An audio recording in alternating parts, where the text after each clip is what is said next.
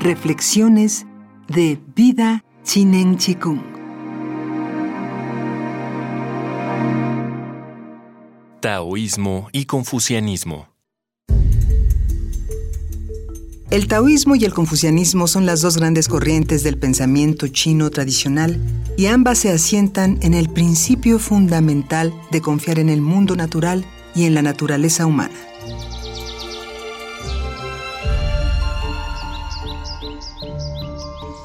La naturaleza es, por definición, lo que opera espontáneamente, como sucede con la respiración o el latido del corazón.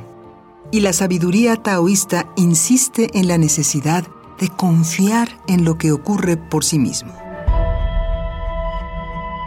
Como sabemos, el pensamiento taoísta suele atribuirse a Lao Tse, que según se dice vivió en torno al año 400 antes de nuestra era, y a Chuang Tse, que vivió desde el año 369 hasta el 286 antes de nuestra era.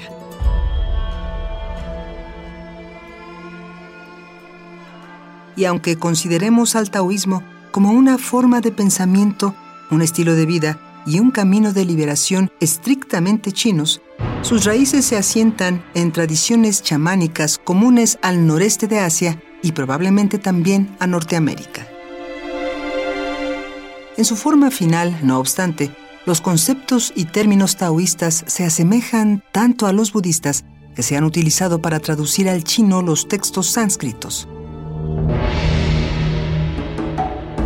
Cuando el budismo desembarcó en China, el Mahayana y más concretamente el Zen se empaparon tanto de taoísmo que las filosofías de ambas escuelas acabaron fundiéndose hasta resultar en ocasiones indistinguibles. El taoísmo considera la totalidad del mundo natural como Tao, un proceso que pone a prueba toda comprensión intelectual. No hay modo preestablecido de alcanzar la experiencia del Tao, aunque quienes quieren desarrollarlo cultivan a menudo la calma interna mediante la contemplación silenciosa de la naturaleza.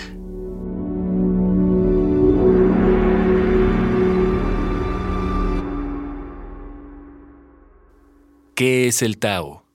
Fragmento. Alan Watts. Vida Chinen Chikung.